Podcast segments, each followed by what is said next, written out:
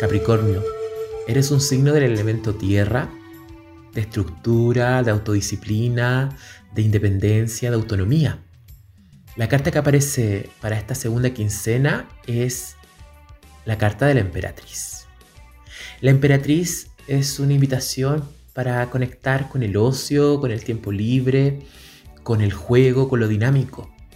Quizás estás muy concentrada o concentrado con tu trabajo, con tus proyectos, con tu vida en general, con responder a todo lo que necesita tu familia.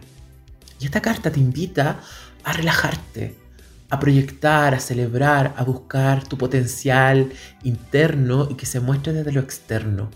Esta invitación también es a conectar con el deseo, con lo sexual, con tu mundo femenino, con tu sensibilidad, poder expresar tus emociones, poder mostrar lo que estás sintiendo y deseando. Y esta invitación claramente logrará éxito, fruto y proyección en tu vida. Te mostrarás mucho más dinámico, mucho más flexible, no tan rígido, no tan estructurado. Es una invitación a sorprenderte y alegrarte con lo que está pasando en tu vida en general y poder compartir con los demás. Por otro lado, la carta que aparece en el amor es el dos de espadas. ¿Qué pasa en tu vida que no expresas lo que sientes?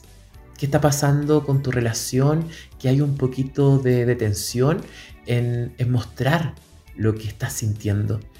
Esta carta invita a salir de esos bloqueos, invita a conectar mucho más con tu mundo emocional, a poder buscar ser más flexible, no tan rígida, no tan rígido, poder estructurarte desde expresar y mostrar tus emociones, porque eso es fundamental en el ámbito de pareja porque eso flexibiliza, porque eso sensibiliza y porque también busca que el otro te vea desde una manera mucho más honesta, mucho más amplia, mucho más transparente.